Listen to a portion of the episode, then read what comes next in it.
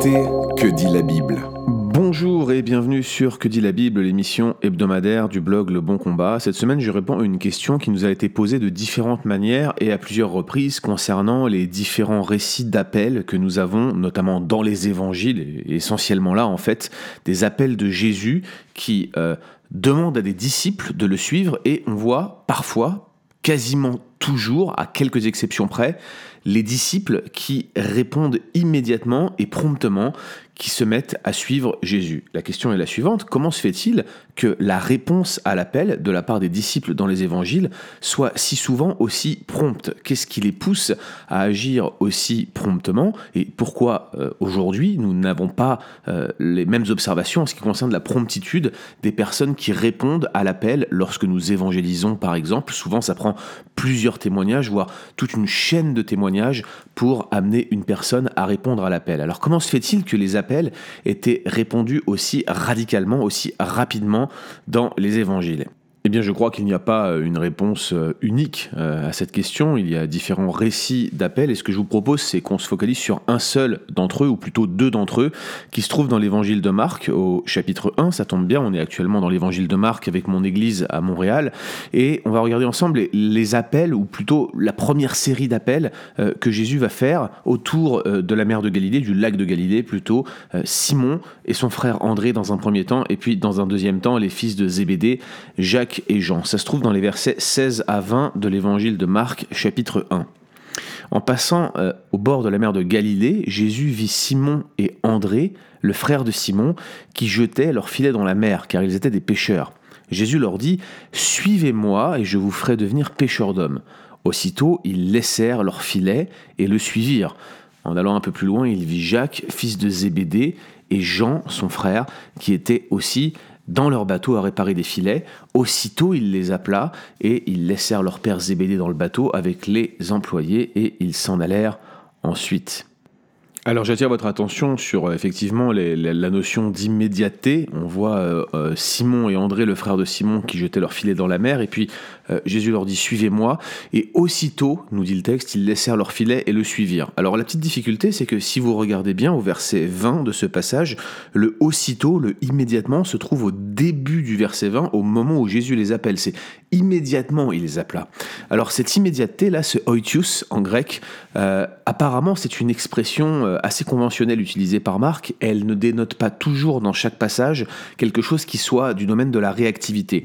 Au verset 16, ça paraît assez évident, plutôt au verset 17, pardon, c'est assez évident que, que, la réponse des, disciples est immédiate, mais ce n'est pas toujours le cas. Il faut regarder dans chacun des contextes, car Marc peut utiliser cette expression euh, comme une espèce de formule de transition. Néanmoins, comme je vous le disais, lors de l'appel de, de Simon et André, on voit une certaine immédiateté et même un certain renoncement.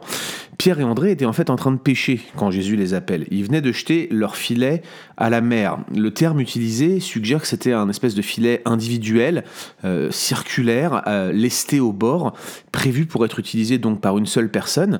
Et euh, il y avait une corde qui permettait de tirer en arrière ce filet afin de prendre au piège les poissons qui avait été ramassé par le filet une fois qu'il était lancé. Et ce qui est vraiment frappant, si vous regardez bien le texte, c'est que les filets sont encore dans l'eau lorsque Jésus passe et leur dit ⁇ Suivez-moi ⁇ le texte décrit leur réaction, il dit Aussitôt, ils laissèrent leur filet et le suivirent. Ils ont donc immédiatement laissé leur filet. Autrement dit, ils les ont laissés littéralement dans la mer.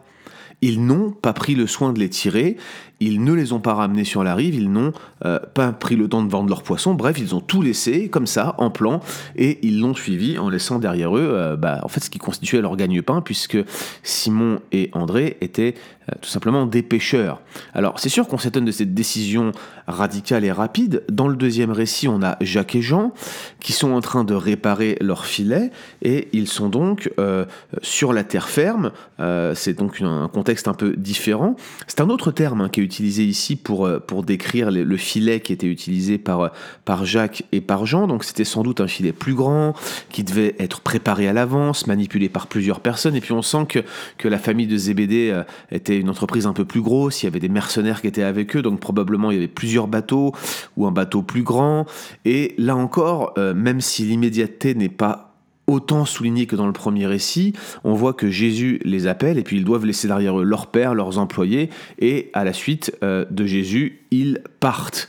Alors c'est une clairement une manière de, souligner la nature du renoncement, mais j'aimerais tout de même rappeler que ces deux équipes de pêcheurs euh, avaient pour euh, habitude de travailler ensemble. En réalité, ces deux équipes de pêcheurs étaient partenaires. Regardez dans l'évangile de Luc, chapitre 5, verset 10, donc c'était des groupes qui se connaissaient et qui avaient en quelque sorte l'habitude de travailler ensemble. Donc ce n'est pas juste deux récits isolés de deux groupes isolés, on voit que Jésus parle directement à ces personnes qui étaient euh, présentes et qui se connaissaient bien. Du coup, comment expliquer cette décision si radicale, si rapide, apparemment sans même un temps de réflexion en ce qui concerne Simon et André Je crois que euh, la meilleure explication, celle qui me paraît la plus plausible et la seule finalement que le texte nous fournit, c'est le fait que André était un disciple de Jean-Baptiste. On le voit dans l'évangile de Jean et très probablement qu'il avait entendu le témoignage de Jean au sujet de Jésus. Vous savez, c'est Jean qui voit Jésus passer, il dit Voici l'agneau de Dieu qui ôte le péché du monde. Je vous rappelle que Jean rend ce témoignage qu'il a vu de lui-même l'Esprit de Dieu descendre comme une colombe sur Jésus lors du baptême de Jésus, et qu'il avait donc ce témoignage qu'il était bel et bien le Messie promis. On peut penser qu'il avait ainsi instruit ses disciples, on en a au moins euh, une occurrence dans le texte des évangiles. Il faisait euh, partie, André, de ses disciples qui avaient probablement entendu le témoignage de Jean-Baptiste au sujet de Jésus.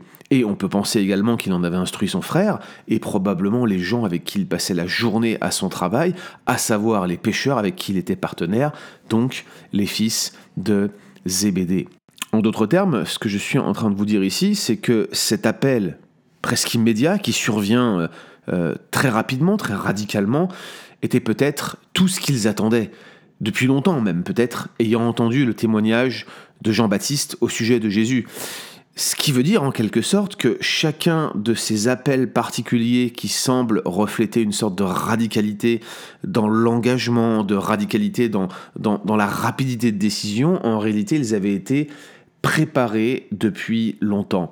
Et je crois que ça nous instruit sur le fait qu'on ne devrait jamais négliger le temps nécessaire à la préparation d'une personne pour qu'elle puisse répondre à l'appel. Je crois qu'il est bon de prêcher l'évangile, mais il faut aussi être prêt à avoir ce qu'on pourrait appeler des processus de découverte qui nous permettent de faire découvrir l'évangile à nos contacts. C'est en quelque sorte le rôle qu'a eu Jean vis-à-vis de ses disciples qui, lorsqu'ils vont être directement appelés à Jésus, vont donc le suivre immédiatement.